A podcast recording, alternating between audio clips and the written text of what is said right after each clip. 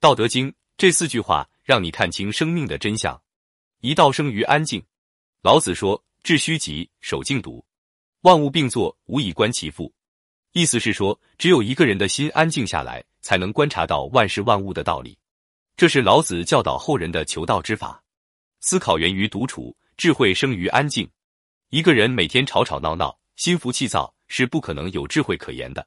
庄子中有一个萧木作曲古代乐器的高人。记忆已经进入到的境界了，看到他做的曲，大家都会惊叹他的鬼斧神工。有人问他做曲的方法，他说只是斋以静心，并没有什么特别的。一个人如果可以做到斋以静心，自然也就可以接近道了。二德生于谦卑，《周易》中这样说道：“谦，德之秉也；让，礼之主也。”谦卑是品德的手柄，谦是德的开始。一个人到底人品如何，先看他是否懂得谦卑。山不辞石，成其雄伟；海不辞水，成其浩大。谦卑是一种包容，谦虚低调，广泛吸纳，不张人短，不炫己长。谦卑是一种修养，与人为善，保持谦逊，给人台阶下。谦谦君子，卑以自牧。六十四卦中，每一卦都是正反两面，有得有失，有害有益。唯有谦卦，只有益，没有害。谦逊为人，低调做事，没有骄慢之心，这样的人，人生没有祸患。早晚都能获得丰厚回报。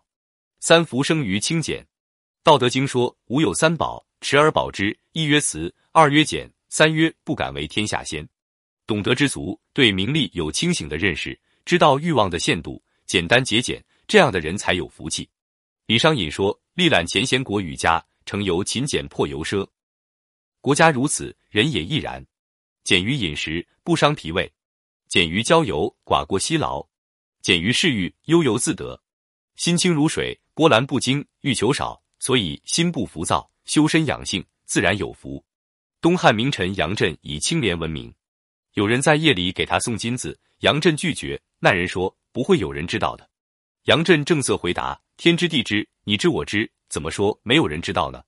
杨震给后代树立了很好的家风，后来他以及儿子、孙子、曾孙四代人都做了皇帝的老师，四代三公。福报极大，简单朴实，福气自来。所以说，福生于清简，四命生于合唱。